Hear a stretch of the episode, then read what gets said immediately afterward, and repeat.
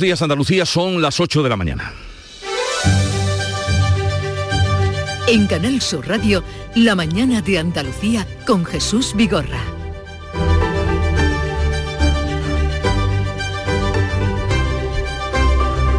La huelga del transporte sigue preocupando y afectando cada vez a más sectores. Hoy los camioneros volverán a concentrarse en algunas ciudades y el presidente del gobierno responderá en el Congreso en la sesión de control a preguntas de la oposición precisamente sobre este asunto, además de la escalada de precios de la electricidad o el gas.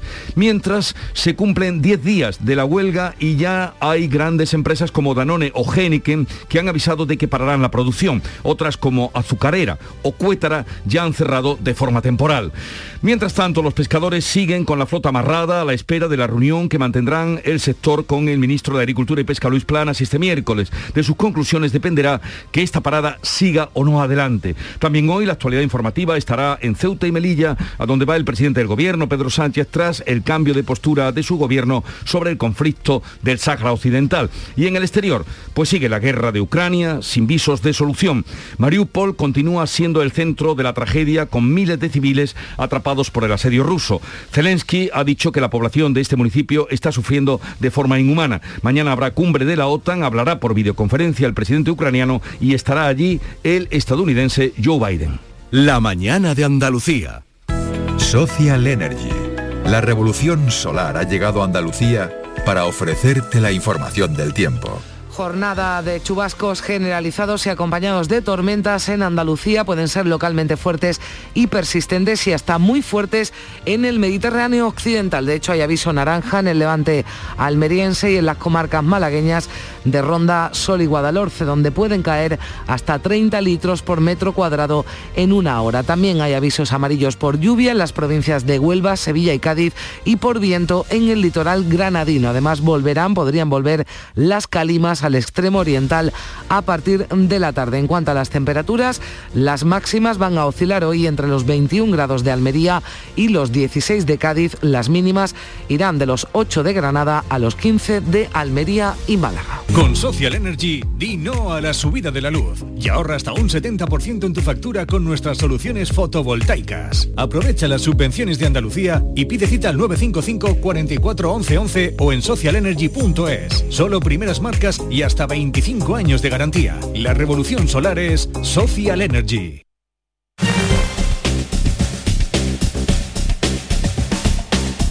Y vamos a saber del estado de las carreteras en Andalucía a esta hora de la mañana. Conectamos con la DGT, nos atiende Patricia Arriaga. Buenos días. Buenos días, arranca esta jornada de miércoles y a esta hora mucha precaución por las intensas precipitaciones en varios puntos de la comunidad, especialmente en la provincia de Málaga. De hecho, a esta hora estamos pendientes de varios accidentes, dos de ellos en Málaga. Uno interrumpe el tráfico de la A7 a la altura de Atalaya Isdave en sentido Cádiz y otro dificulta la A357 en la zona de Campanillas hacia Cártama. También otro accidente en Sevilla está complicando la A49 en Bollullos de la Mitación hacia la capital hispalense y uno más en Córdoba, en la A4, en el entorno del polígono Guadalquivir, en el cruce con la A3050 en sentido Madrid. Al margen de los accidentes, a esta hora van a encontrar dificultad especialmente en la provincia de Granada. Precaución en la A92, bastante complicada la zona del Achar en sentido a la capital granadina.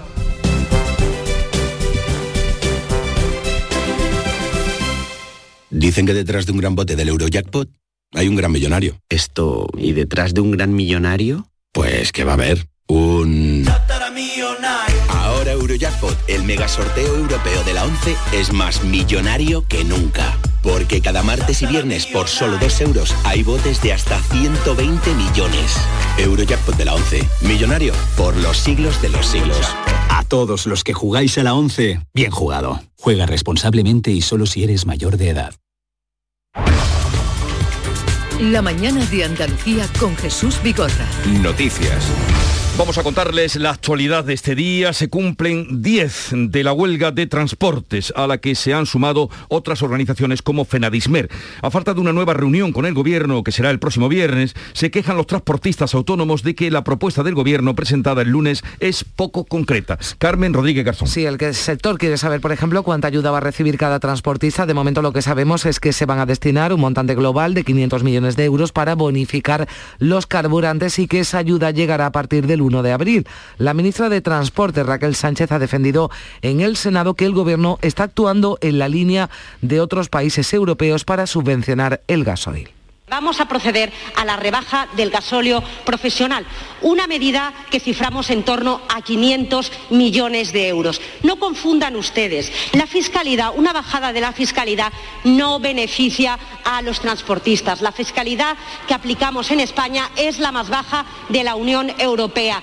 Manuel Hernández de la Plataforma de Defensa del Transporte, que es la que convoca desde que la que convocó desde hace 10 días ya este paro indefinido, califica la propuesta del Ejecutivo de migajas. Esos 500 millones de euros que ni explican, no explican ni cómo se repartirán ni cómo llegarán al bolsillo de, no sé quién, pero en todo caso será unas migajas y de alguna manera intentar dilatar y, y, confundir al personal, cosa que no van a lograr con el transportista de base.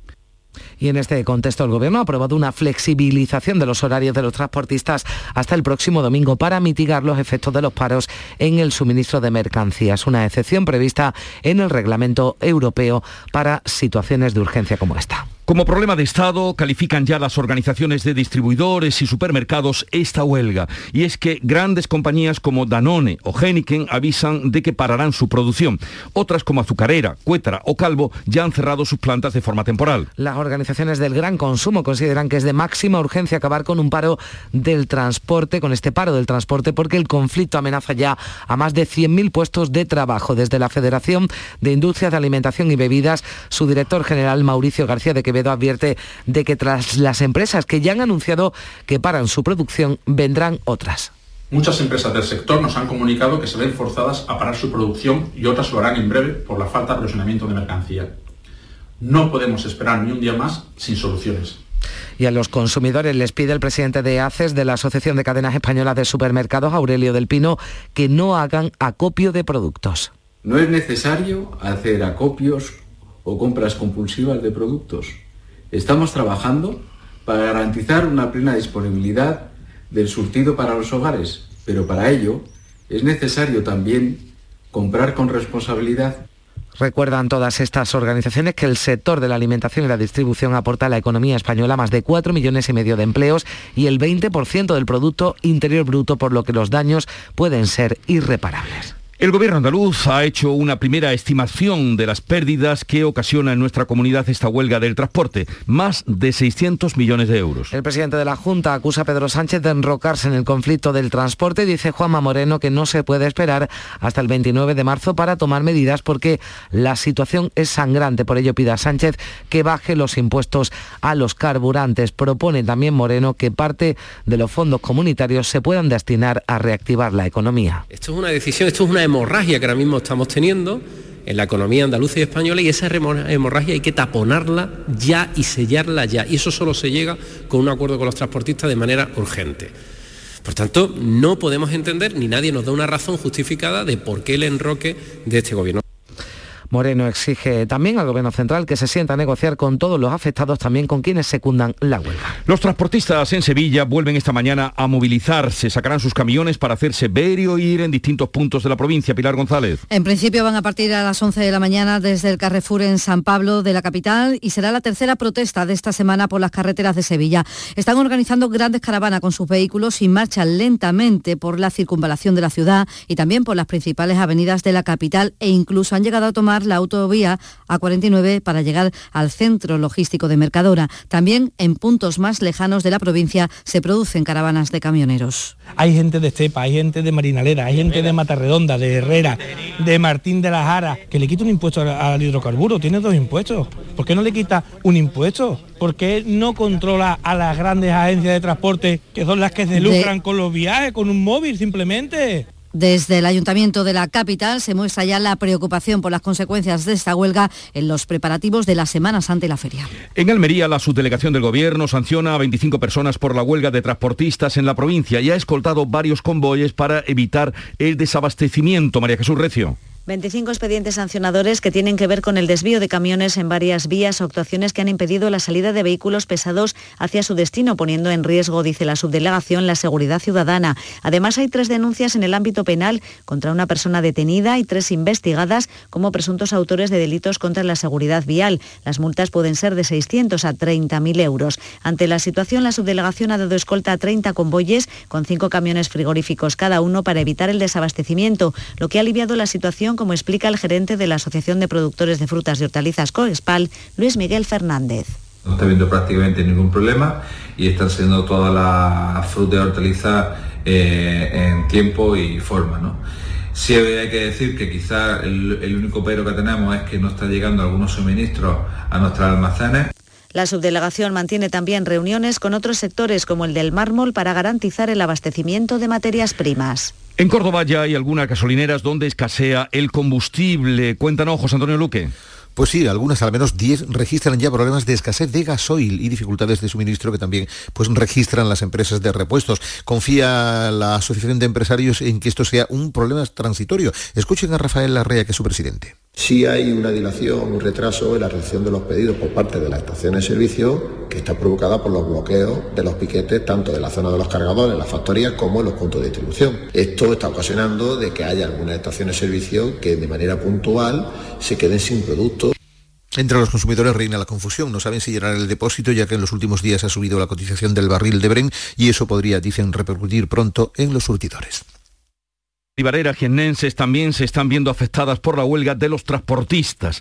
En 70 tienen además estaciones de servicio para sus socios y falta ya el gasoil. Alfonso Miranda. Sí, la situación empieza a ser preocupante para estas 70 cooperativas que llevan prácticamente un par de días sin recibir gasóleo. Pero lo peor que lo están pasando las cooperativas aceiteras en la provincia de Jaén es que los pedidos por internet se acumulan en los ordenadores porque no hay agencia de transporte que le garantiza recoger y llevar el pedido del aceite al destinatario como dice el gerente de las cooperativas, Antonio Guzmán. Con respecto al envasado tenemos un problema añadido, que son los suministros de envases, embalajes, tapones, que tampoco los pueden recibir. Es decir, que estamos en una encrucijada muy compleja ahora mismo para el sector que no sabemos las consecuencias que podrá tener en un futuro. Además, la venta del a granel también está paralizada. Desabastecimiento también en bares del centro de Málaga precisamente cuando se desarrolla el Festival de Cine. Los chiringuitos traen pescado de Marruecos y de Portugal. Damián Bernal todo para mantener el negocio, sobre todo porque tenemos esa situación de gran ambiente que se vive en el centro de la capital malagueño estos días con motivo del Festival de Málaga. Los negocios se mantienen abiertos, hay algunos en algunos puntos concretos que están empezando a cerrar y hemos eh, tratado de comprobar cómo se está viviendo todo esto en esta última jornada. Vamos tirando, pero sí es verdad que tanto el marisco como otras cosas como la harina, el aceite, todo ese tema está escaseando mucho y es un problema. Eh, si la cadena se rompe a tiempo y la huelga para, pues supongo yo que las cosas se pondrán en su normalidad. Más o menos yo creo que nos estamos salvando. Hay a lo mejor días que falta algo, mm, algo puntual, pero en general, en general no lo llevamos mal, hasta ahora. Y en cuanto a la situación que se está viviendo en la provincia por esta, este día de intensas lluvias, tenemos una última hora que nos facilita el 112. Está cortada la carretera MA 5401 en término municipal del Burgo, en la Sierra de las Nieves.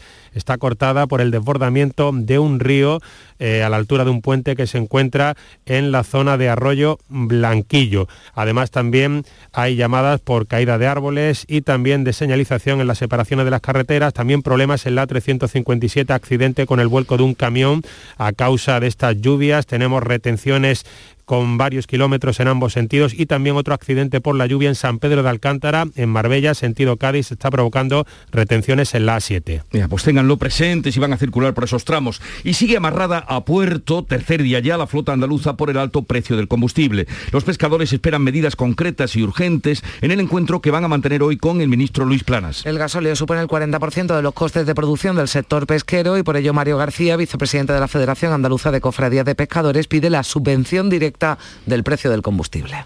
Las reivindicaciones que se va a poner encima de la mesa con el ministro son de, de ayuda ya, de que el combustible para los barcos no sea superior a 0,60 en crisis, porque lo normal es a 0,38, 0,40. Bruselas ha anunciado que va a activar el mecanismo de crisis del Fondo Europeo Marítimo de Pesca y el ministro Luis Planas en el programa Mesa de Análisis de Canal Sur Televisión ha subrayado que la activación del Fondo Europeo va a ser con carácter retroactivo. Vamos a examinar es de qué instrumentos dispone el Gobierno y vamos a poner sobre la mesa para responder a esta situación y también de la activación de ese Fondo Europeo Marítimo y la Pesca con carácter retroactivo desde el día 24 de eh, febrero, desde el inicio de la guerra y hasta final de año, que sea un instrumento eficaz y además, hoy UGT y comisiones obreras, junto a la organización de autónomos UPTA y asociaciones de consumidores como FACUA o la Federación Española de Asociaciones de Vecinos, han convocado movilizaciones en toda España, también en Andalucía. Se trata de marchas para pedir la contención de los precios y la protección del empleo. Saludamos a Carmen Castilla, secretaria general de UGT Andalucía. Carmen, buenos días. Muy buenos días, Jesús. ¿Qué tal? A ver, objetivo de esta, mm, estas concentraciones de hoy, justamente cuando da la impresión de que este país va camino de, colapsar eh, pues la, comunicación a raíz de la huelga de los transportistas. Sí, la verdad que estamos muy, muy, muy preocupados. ¿eh? Eh, bueno, en la movilización va en entorno a exigir el control de los precios que estamos viviendo, ¿verdad? En este IPC que hemos visto recientemente por encima del 7%, la protección del empleo, de los servicios públicos y sobre todo todas aquellas medidas que tienen que frenar el deterioro de las condiciones de vida a propósito de esta escalada de precios que desde luego no entendemos eh, cómo eh, tenemos los precios de los carburantes, de la luz, eh, bueno, y de la cesta de la compra de los, suministros básicos. también vamos, queremos proteger la industria, es muy fundamental, no solamente a las condiciones de vida de las personas y a las economías domésticas. Tenemos que apoyar los sectores productivos que más energía consumen, nuestra pesca, nuestra industria, en, su conjunto la agricultura, la ganadería eh, y sobre todo el papel vertebrador que tiene eh, el transporte en toda la cadena de valor de la actividad económica. Y esos empleos que generan, es decir, que para nosotros no solamente es importante las economías domésticas, sino también a nuestra industria que genera empleo y empleo de calidad. Por lo tanto, esta tarde extremo que esas movilizaciones dentro del contexto de que mañana y pasado sabemos que se celebra el Consejo Europeo, ya algunas medidas se están filtrando y que deben salir medidas para garantizar la autonomía energética frente a, los efectos económicos, no solamente después de la pandemia, ¿verdad? Bueno, estamos todavía dentro de la pandemia, que nadie se lo olvide que estamos todavía en la época de intra-COVID, sino también después del conflicto bélico que se está viviendo eh, por la invasión de Putin a Ucrania, ¿no? Y ahora, pues, todo este este desmán, como yo digo, de esta subida de precios que luego son totalmente irracionales. Vamos a saludar también eh, a Pepe Galván, que es presidente de la Unión de Asociaciones de Trabajadores Autónomos de Andalucía, que se unen a los sindicatos Comisiones Obreras y UGT para esta convocatoria de hoy. Pepe, Galán, Pepe Galván, buenos días. Hola, muy buenos días Jesús, buenos días a la audiencia. Estábamos escuchando a Carmen Castilla hablar de em, lo que vaya a pasar en ese Consejo de Europa. Todo se fía para el 29 también de marzo. Eh, si no, si en estos días no vienen nuevas medidas que eh, paralicen estas, estas concentraciones y estas demandas, ¿hasta dónde van a llegar ustedes? Bueno, a nosotros, mm, digamos, de forma, de forma obligada, porque la parálisis del sector se está viendo venir, que, es algo eh, inminente, pues de forma obligada nos vamos a ver a una parálisis también del sector. Nuestros autónomos y autónomas eh, se encuentran tan asfixiados o más como cualquier otro sector eh, en el que nos podamos ver incluidos en esta, en esta, en esta crisis tan, tan, tan brutal, ¿no? Es decir, todo pivota, todo pivota, todo sector productivo pivota a través de nuestro, de nuestros sectores, ¿no? Es decir, la, la, agricultura, la industria, el transporte fuertemente castigado, eh, el, comercio, vamos a ver abocado la, la, hostelería a agencias de viaje, tintorería, en fin, una serie de, sectores en los cuales pues el trabajo autónomo es mayoritario, donde efectivamente nos estamos viendo, oh, mm, digamos, abocados a un cierto colapso por una por, una idea o por otra, ¿no? Es decir, en cuanto a suministros por un lado o eh, la huelga del transporte, como todo el mundo sabe, y los precios desorbitados que están teniendo eh, productos fundamentales como la electricidad, la electricidad y en definitiva el gasóleo, pues están abocando al sector, como ya digo, a una casi inevitable parálisis. Eh, hoy desde luego se va a producir eh, en esas concentraciones, contener los precios, proteger el empleo. Antes de despedirnos, Carmen Castilla, secretaria general de UGT Andalucía, ¿cuál es su parecer, su opinión sobre eh, la protesta de los transportistas autónomos hoy en su décimo día? ¿Ustedes les apoyan? Vamos a ver, nosotros eh, entendemos que no pueden tener, estos precios abusivos van directamente a que están a pérdida, o sea, no el coste es superior a lo- al beneficio que pueden tener y eso no es no es eh, eh, justo, ¿no? Pero también pedimos, eh, bueno, que se sienten a hablar, que lleguen a acuerdo y que esto no, mm, quiero aclarar desde UGT que esto no es una huelga, esto la huelga solamente la puede convocar la clase trabajadora, estamos hablando o bien de autónomos o de empresarios. Esto hablaremos que es un cese de, la actividad empresarial. Y lo que sí condenamos son las agresiones. ¿eh? Las agresiones nosotros eso no lo vamos, creemos que se pueden llegar a acuerdos. Nosotros hemos llegado a grandes acuerdos en esos piquetes informativos, primero informando y acuerdos en las mesas de negociación sin tener que llegar. Esperemos que lleguen a un acuerdo lo antes posible porque desde luego ya tenemos constancia de que hay empresas que están cesando, como está eh, escuchando al compañero Galván, están cesando su actividad porque no tienen suministro. Por ejemplo, Danone, eh, que ya lo escuchamos ayer, y otras empresas muy importantes dentro del marco productivo de nuestra de nuestra tierra, que ya estamos hablando de un 20% de desempleo que tenemos en Andalucía, no nos podemos permitir perder más empleo. Así que esperemos que este conflicto dentro de la normalidad llegue a un acuerdo. Entendemos la protesta porque desde luego no pueden ir a presa, pero todo dentro de su, de su justa actividad. Bueno, Carmen Castilla, secretaria general de UGT Andalucía, Pepe Galván, presidente de la Unión de Asociaciones de Trabajadores Autónomos de Andalucía, gracias por estar con nosotros. Un saludo y buenos días. Gracias a ti como siempre, Jesús. Un abrazo fuerte. Adiós, Pepe. Hasta luego, buenos días, un saludo. Eh, seguimos contándole la actualidad de este día, convulsa como ven y eh, bastante eh, en- pues en la calle dinámica en este momento, por dejarlo así de una manera suave. El presidente del gobierno, vamos con otro asunto, visita hoy Ceuta y Melilla tras el cambio de postura del Ejecutivo con respecto al conflicto del Sáhara Occidental. Finalmente Pedro Sánchez va a comparecer el día 30 en el Congreso, va a explicar ese viraje del gobierno, centrando ahora la propuesta de Marruecos sobre la autonomía del Sáhara y va a comparecer en la Cámara Baja el ministro de Exteriores, que ya este martes en el Senado no concretaba detalles de esa carta de Pedro Sánchez a Mohamed VI. La oposición ha criticado el cambio de rumbo, pero Álvarez se limitaba a responder que la postura española está arropada por Naciones Unidas. Aquí hay dos opciones. Una, hablar, hablar.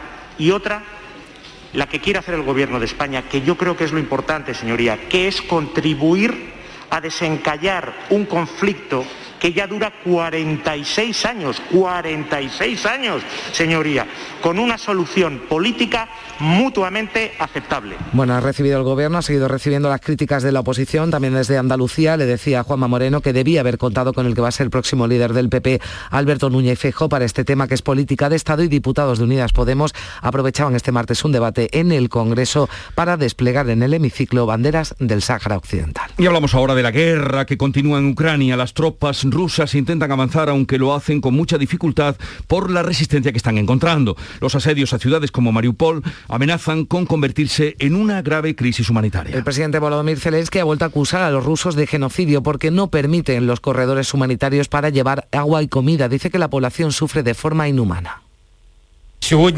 Hoy uno de los convoys humanitarios ha sido capturado por los rusos cerca de Manús, en la ruta acordada, por cierto. Los servicios de emergencia y los conductores de los autobuses han sido tomados cautivos. Estamos haciendo todo lo posible para liberar a nuestro pueblo y desbloquear el movimiento de la ayuda humanitaria. Zelensky va a participar por videoconferencia en la cumbre de la OTAN de mañana, a la que asiste de forma presencial Joe Biden. El presidente francés Macron ha hablado por teléfono durante una hora con Putin, aunque no ha trascendido su contenido, y Zelensky dice que espera en breve un encuentro con el mandatario chino para que convenzca a Rusia, a Rusia de un alto al fuego. Gibraltar mantiene retenido un superyate propiedad de un multimillonario ruso, una detención que se produce con la crisis de Ucrania como telón de fondo. Fermín Soto. Bueno, pues la embarcación ha sido retenida en Gibraltar tras confirmarse que sobre ella pesaba una demanda del almirantajo gibraltareño presentada por un banco internacional. La nave, con bandera maltesa, está atracada en el dique exterior del puerto deportivo, eh, deportivo del Peñón. Y es que tras la invasión rusa de Ucrania, Gibraltar prohibía recientemente la entrada en aguas británicas de cualquier barco vinculado a Rusia o a personas sancionadas. 23 supermercados y empresas líderes del sector frutícola europeo que comercializan fresas de Huelva han suscrito una carta dirigida al presidente de la Junta, Juanma Moreno, pidiéndole que retire el plan para legalizar nuevas hectáreas de regadíos en el entorno de Doñana. Sonia Vela. La iniciativa ha sido promovida por la organización ecologista WWF. Su portavoz en Doñana es Juan José Carmona. Le dieron su marchamo de alguna manera al plan de la fresa en la redacción actual que tiene lógicamente, bueno, pues no les ha hecho mucha gracia que este plan se vaya a modificar la carta se ha hecho pública siete días antes de que comience el debate abierto en el Parlamento andaluz sobre la reforma del plan de la fresa. El presidente de la plataforma de los regadíos del condado, Romualdo Macías, cree que los representantes de los supermercados no conocen la realidad de la situación y culpa al gobierno central de la falta de agua el gobierno central pues no ha hecho su trabajo y, el trabajo que tiene que hacer el gobierno central pues hacer infraestructuras en Huelva, infraestructuras hidráulicas que permitiría de, que cerraríamos todos los pozos a cambio de agua superficial. De hecho tenemos un trabajo aprobado desde el año 2018 que lo que está haciendo los ecologistas es algo eh, bastante fuerte para nuestra agricultura, que viene bastante en contra 8, 25 minutos de la mañana, sigue la información en Canal Sur Radio. La mañana de Andalucía. La vida es como un libro y cada capítulo es una nueva oportunidad de empezar de cero y vivir algo que nunca hubieras imaginado. Sea cual sea tu próximo capítulo, lo importante es que lo hagas realidad. Porque dentro de una vida y muchas vidas, ahora en Cofidis te ofrecemos un nuevo préstamo personal de hasta 60.000 euros. Entra en cofidis.es y cuenta con nosotros. Aquadeus, ahora más cerca de ti, procedente del manantial Sierra Nevada, un agua excepcional en sabor, de mineralización débil que nace en tu región. Aquadeus Sierra Nevada es ideal para hidratar a toda la familia y no olvides tirar tu botella al contenedor amarillo. Aquadeus, fuente de vida, ahora también en Andalucía. En cofidis.es puedes solicitar cómodamente hasta 60.000 euros, 100% online y sin cambiar de banco. Cofidis, cuenta con nosotros. La mañana de Andalucía con Jesús Bigorra. Noticias.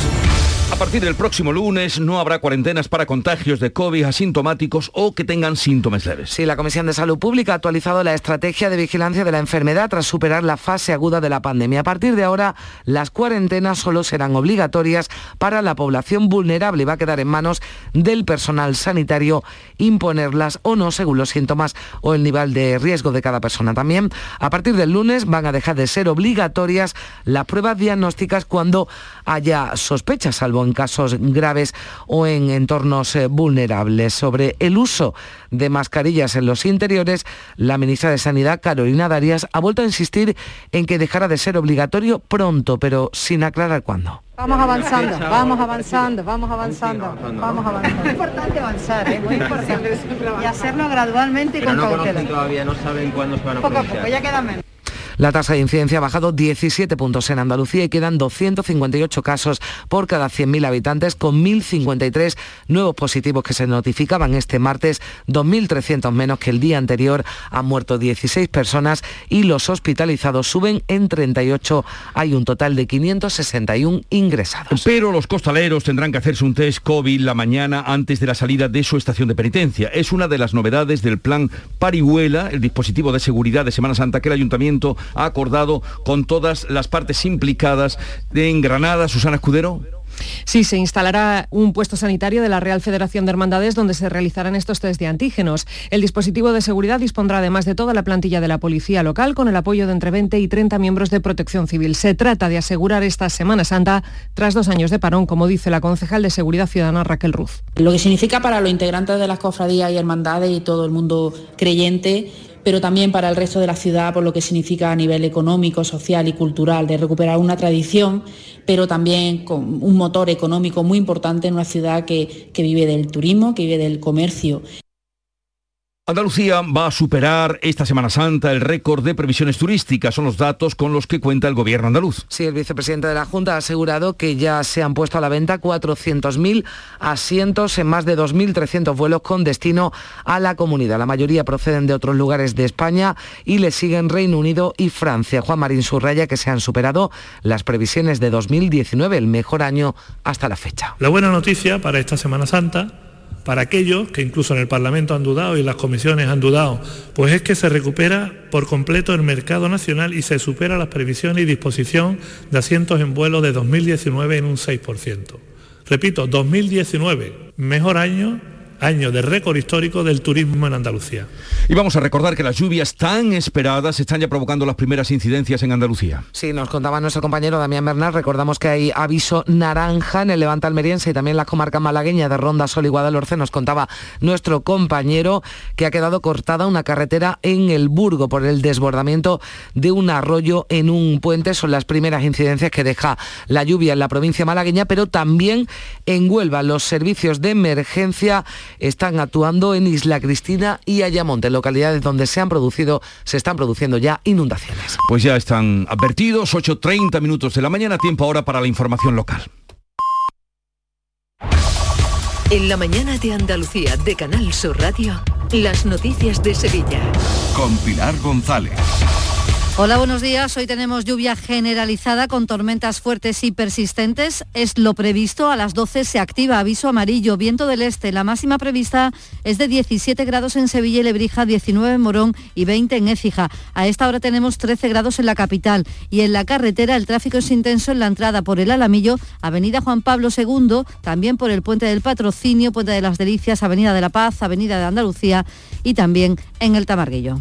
Automóviles Berrocar, más de mil coches de todas las marcas y modelos. La mejor garantía del mercado, inmejorable financiación, sin sorpresas de última hora y con total transparencia para que la compra de tu nuevo coche sea una decisión inteligente. 50 concesionarios Berrocar y más de 700 talleres concertados en territorio nacional. Entrega a domicilio totalmente gratis. GrupoBerrocar.com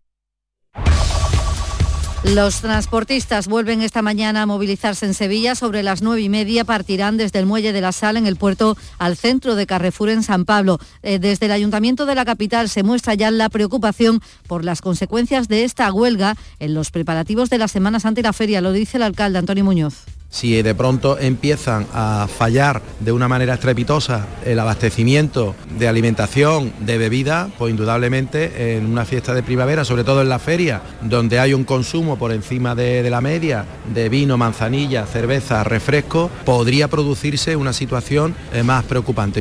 Esta tarde sindicatos, trabajadores autónomos y organizaciones sociales llaman a la movilización ciudadana contra la subida de precios en Sevilla en las setas, en la encarnación bajo el lema contener los precios, proteger el empleo. Los trabajadores autónomos como Pepe Lorenzo de la Unión de Pequeños Trabajadores advierte de que con esta situación será complicado hacer frente al pago de impuestos. Los autónomos son los que mantienen la economía de este país, no son las grandes empresas, son los pequeños autónomos. Y cuando se habla, por ejemplo, del transporte, no tenemos que tener solamente a los transportistas, tener en cuenta que el pescadero, el frutero necesitan también el desplazamiento en sus furgonetas, en sus pequeños camiones y también son muy afectados en ese sentido. ¿no? Jornada de huelga de los trabajadores del Hospital San Juan de Dios de Bormujos reclaman al SAS que asuma la dirección, aseguran que las malas condiciones laborales provoca una constante fuga de profesionales a la sanidad pública. Hoy solo funcionan los servicios mínimos, lo dice el presidente del comité Javier Ordóñez. Lo mismo que un domingo o un festivo de funcionamiento del hospital, más también está aumentado en los tratamientos y en las intervenciones quirúrgicas oncológicas.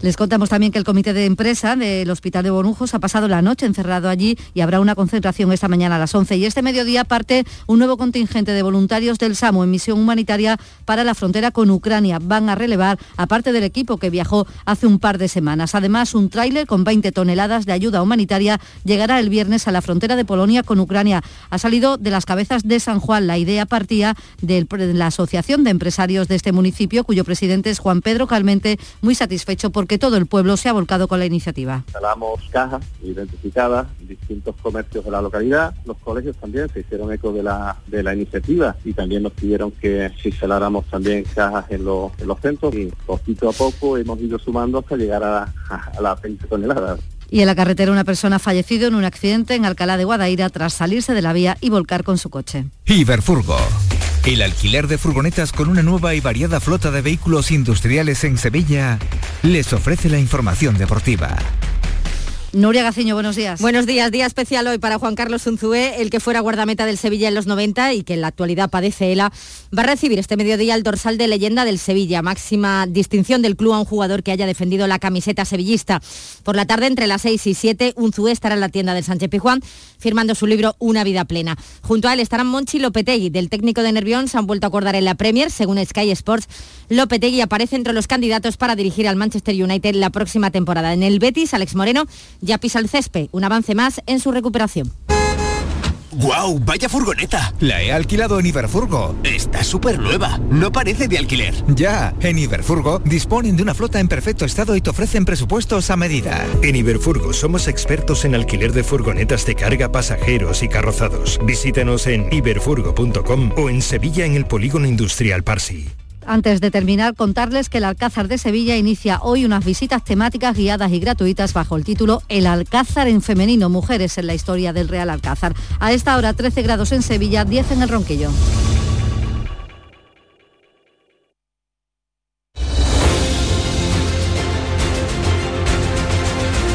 ...8.35 minutos de la mañana, sintonizan Canal Sur Radio. En un momento entramos en conversación sobre los temas de actualidad eh, que ya ven cómo vienen hoy, ya ven, con Rosana Sáez, África Mateo y Alberto García Reyes.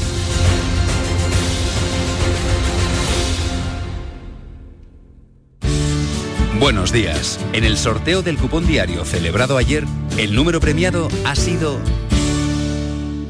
4363 04363. Asimismo, el número de serie correspondiente a la paga, premiado con 3.000 euros al mes durante 25 años, ha sido 50 050. Hoy, como cada día, hay un vendedor muy cerca de ti repartiendo ilusión. Disfruta del día y recuerda, con los sorteos de la 11, la ilusión se cumple. Sofía, ¿sabes que el curso que viene empieza el cole de mayores? ¿Estás contenta? Sí, papi, ya soy grande. Del 1 al 31 de marzo está abierto el plazo de escolarización para el curso 2022-2023 de segundo ciclo de educación infantil, primaria, ESO, bachillerato y educación especial. Seguimos avanzando en el compromiso por una educación de calidad. Por eso puedes confiar en la educación de Andalucía. Infórmate en el portal de la escolarización y en la APP y Escolariza, Junta de Andalucía. En Canal Sur Radio, por tu salud, responde siempre a tus dudas. Acúfenos, tinnitus, pitidos en el oído y otras dolencias auditivas son motivo frecuente de consulta. Esta tarde en el programa ponemos oído a nuestros especialistas para solventar todas tus dudas en directo. Envíanos tus consultas desde ya en una nota de voz al 616-135-135. 616-135-135.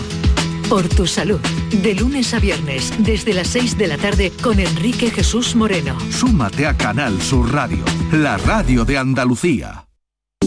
Buenos días. En los tres sorteos del triplex de la 11 de ayer, los números premiados han sido 816, 816, 129, 129 y 256, 256.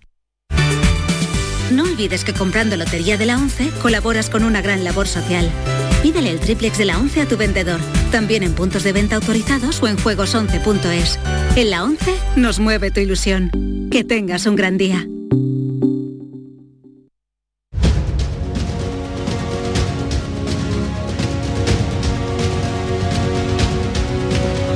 La mañana de Andalucía con Jesús Vigorra.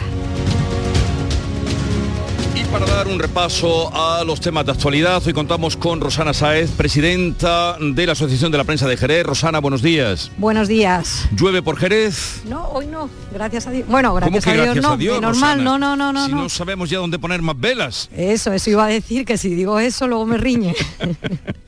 No, por Dios. Sí, que llueva, que llueva. Bueno, África, Mateo, en la otra punta, completamente, en Almen Elegido, en concreto, delegada de Ideal de Almería en Elegido. Buenos días, África.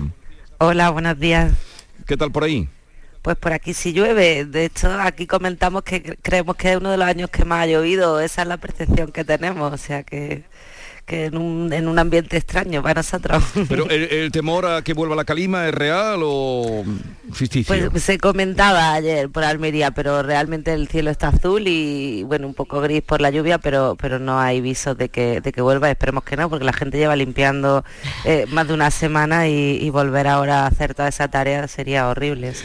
Y también se incorpora a la tertulia Alberto García Reyes junto a la dirección de ABC. Buenos días, Alberto. Muy buenos días, ¿qué tal? Pues estupendo. Bueno, no tenemos que movernos hoy por la ciudad, así es que o por las ciudades que están bastante complicadas hoy. Sí, sí, está con, las cuatro gotas que están cayendo, desgraciadamente muy poca lluvia todavía en Sevilla. hemos tenido algunos días buenos de lluvia, pero, pero no lo suficiente. Pero las cuatro gotas sirven para que los atascos, eh, se, se, los sumamos a las grandiosas infraestructuras que tenemos, y los atascos son eh, para hacerle elegías incluso. ¿eh? No, pero me refería también por todo lo que hoy se mueve eh, en cualquier ciudad española. Bueno, sí, claro, con, la, con los paros de los transportes, las, las, manifestaciones, las concentraciones, ya, en, fin, entre unas cosas y otras está la cosa para no salir de casa mucho. Y para no coger el coche, que hay que echarle gasolina. Eso por supuesto. Fíjate, no, lleva razón, Jesús, estamos en un absoluto, la, sensación que te da cuando te levantas y empiezas a escuchar los informativos es una sensación de caos, caos absoluto, ¿eh? Y ya lo que yo empiezo, o sea, lo que se está viendo un poco en la calle ya con todas estas, como vemos cómo se van sumando a los transportistas, que desde mi punto de vista yo creo que es solo la punta del iceberg, se está viendo lo que es desesperación, malestar social. Es una situación que ya lo decíamos la semana pasada, cuando el presidente dijo que hasta el día que teníamos que esperar hasta el 29 de marzo, es que va muy tarde. Es que estas decisiones no las puede seguir alargando y la sensación que hay es eso de, falta de, apoyo de un presidente que, que está perdido. Hoy va a Ceuta. Sí, sí, un presidente que además lo que está consiguiendo este presidente que a mí me llama más la atención es que es el primer presidente que está consiguiendo unir a todo el mundo. O sea, me refiero, el campo hemos visto todo tipo de organizaciones sindicales, patronales, gente, el transporte estamos viendo igual, con la oposición, fíjate lo que estamos viendo. Eh, que ni siquiera sus socios de gobierno están con él, pero aún así siguen ahí, que todo esto que está pasando, ¿no? Eh, eh, la semana que llevamos entre el, ahora iremos hablando de todo. Ahora vamos a hablar de eso, sí. pero el arranque es un poco de situación de verdad de caos. ¿eh? Lo que yo no sé si van a poder aguantar hasta el día 29 con todo lo que estamos comentando y más. Pero antes hay una noticia que vamos a, contrastar con un especialista que además ha sido siempre un referente en todo el tiempo de pandemia que llevamos y es que adiós a las pruebas COVID y a las cuarentenas porque a partir del próximo lunes si alguien da positivo y no tiene síntomas no tendrá que guardar dar cuarentena, como tampoco tendrán que hacerlo quienes hayan tenido contacto con un positivo. Daniel López Acuña, ya le conocéis, es epidemiólogo experto en salud mundial. Eh, doctor López Acuña, buenos días. Muy buenos días, Jesús. Eh, esto que anunciaba y que nos apuntan quiere decir que hemos vencido al COVID.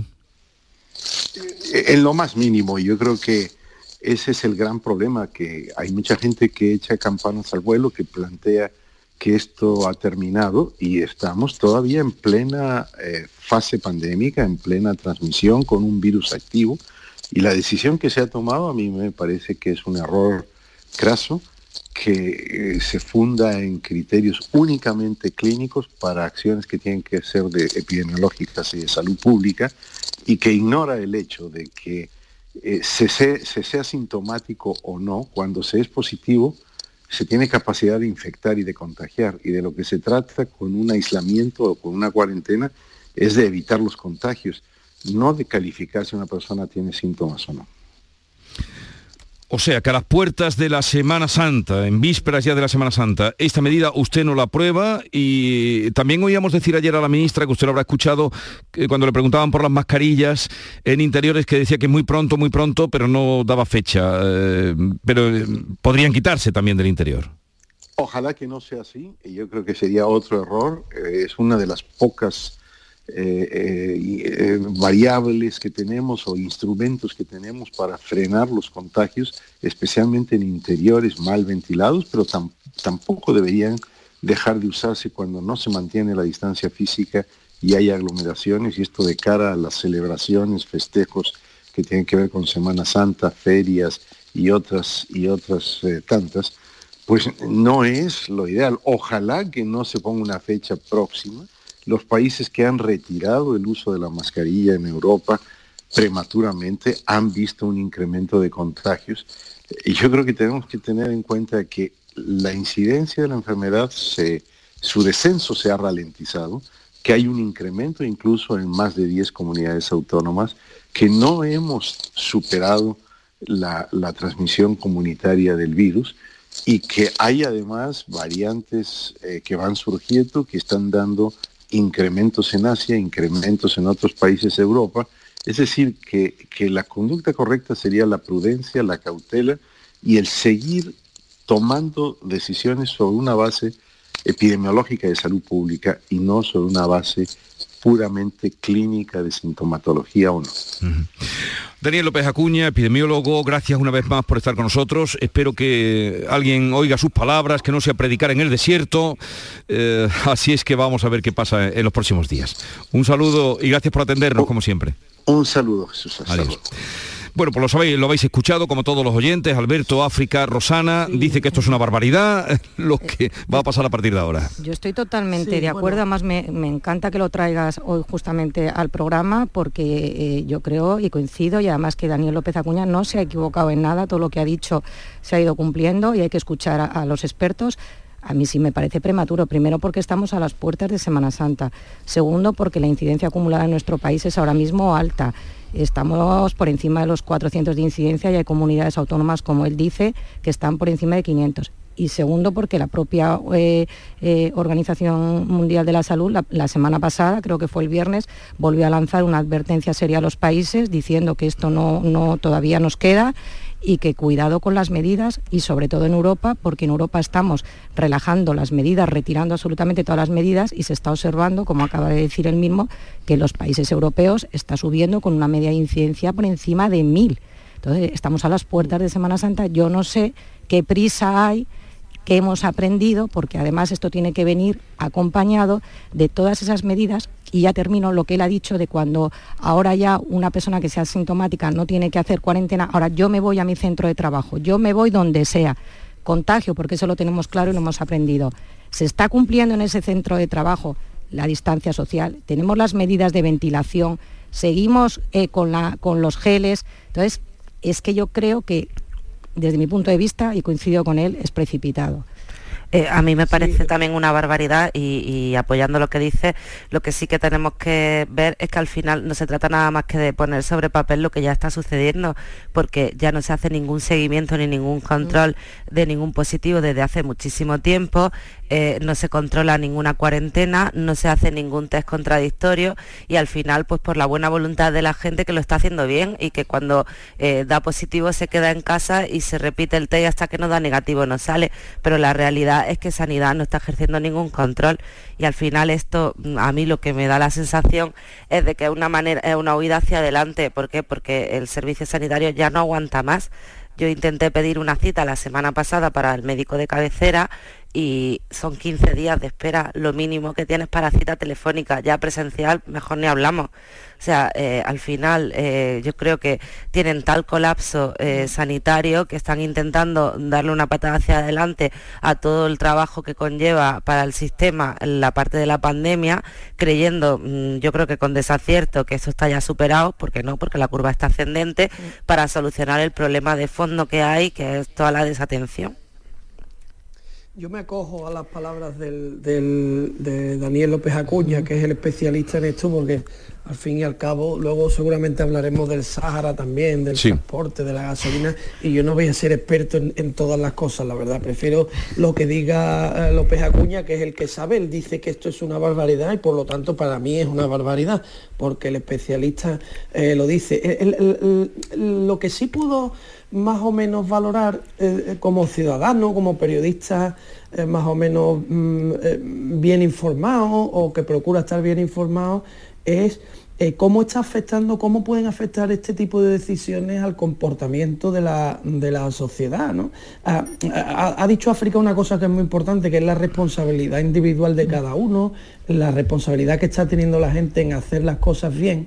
Pero claro, cuando la administración pública levanta la, veda y elimina eh, al menos la, mm, digamos, el pretexto para poder seguir haciendo las cosas bien, pues es muy difícil que mucha gente eh, apele a esa responsabilidad personal. ¿no? Yo creo que llega un momento en que la principal norma que hay que seguir en la vida es el sentido común. Y pongo un caso concreto que yo estoy viviendo en estos momentos. Yo, yo, hoy no estoy en el estudio, estoy en mi casa entrando en el programa porque mi familia ha dado todo el mundo positivo, menos yo. Yo no he dado, eh, eh, de momento sigo dando negativo.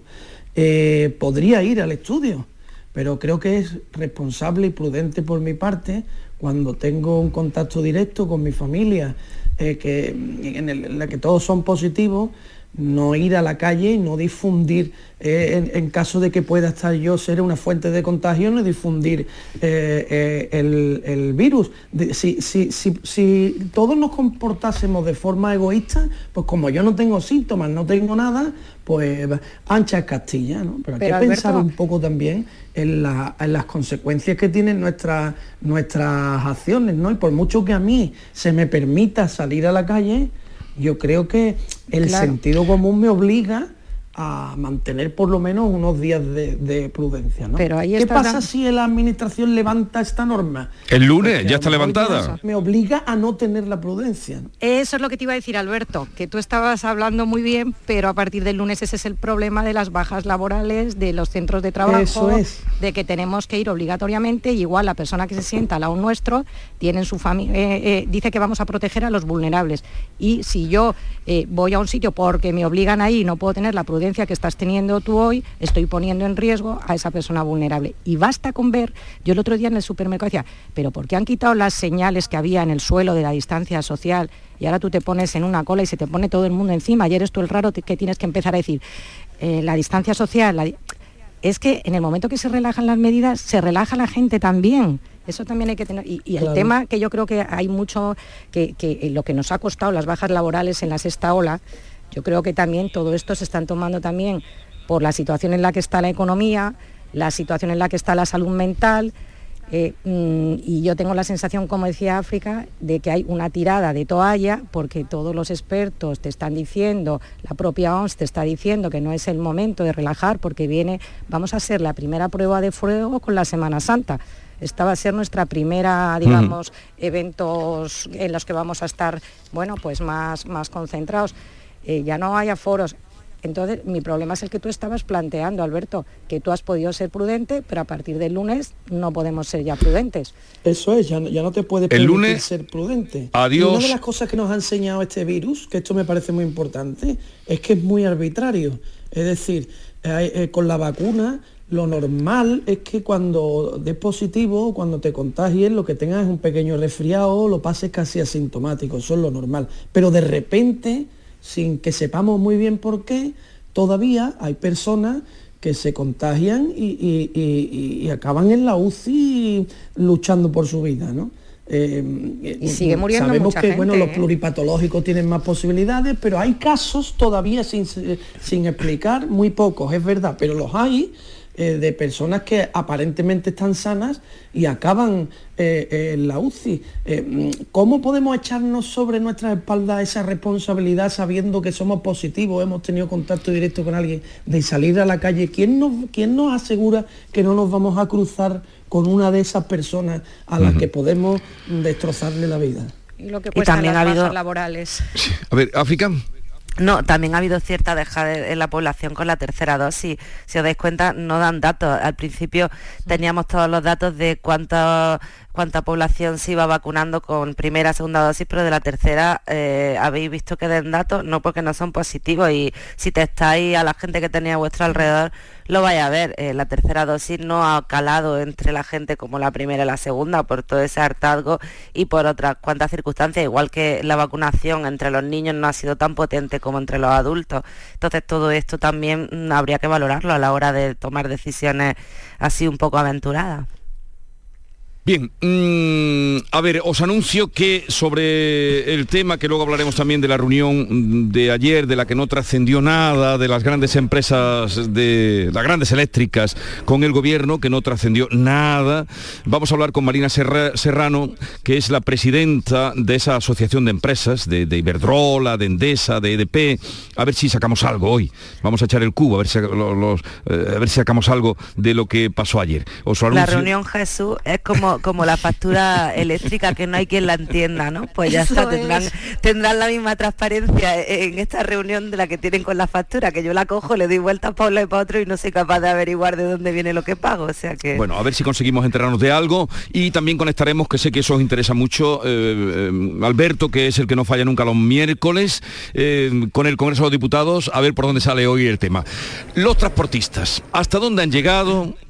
La que han liado, algunos periódicos hoy hablan de que España va camino del colapso y todo empezó precisamente con ese grupo minoritario, ese grupo del que usted me habla, ese grupo que fracasó el día 14 completamente y fíjense dónde estamos.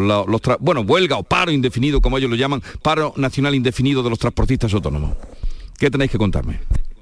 Pues eh, muchas cosas, la verdad. Eh, la principal de todas es que el precio del combustible en estos momentos es inasumible para, para, mm, para los profesionales y para la, ciudadanía en general, para la sociedad. O sea, moverse eh, mm, eh, es una de, de, de, las necesidades fundamentales para el desarrollo y para el progreso, poder moverse con tranquilidad. Por eso son tan importantes las infraestructuras públicas. Claro, cuando el, cuando el combustible se pone a precio en lo que hacer el trabajo mm. eh, de, de, de transportistas, eh, eh, se produce a pérdidas, es decir, si tú te montas en el camión por la mañana y llenar el depósito es más caro que el beneficio que tú vas a obtener por el trabajo que estás haciendo, lo normal es que te quedes en tu casa, porque no vas a salir a perder dinero. Todos salimos a, la calle todos los días en nuestros respectivos trabajos a prestar un servicio público, cada uno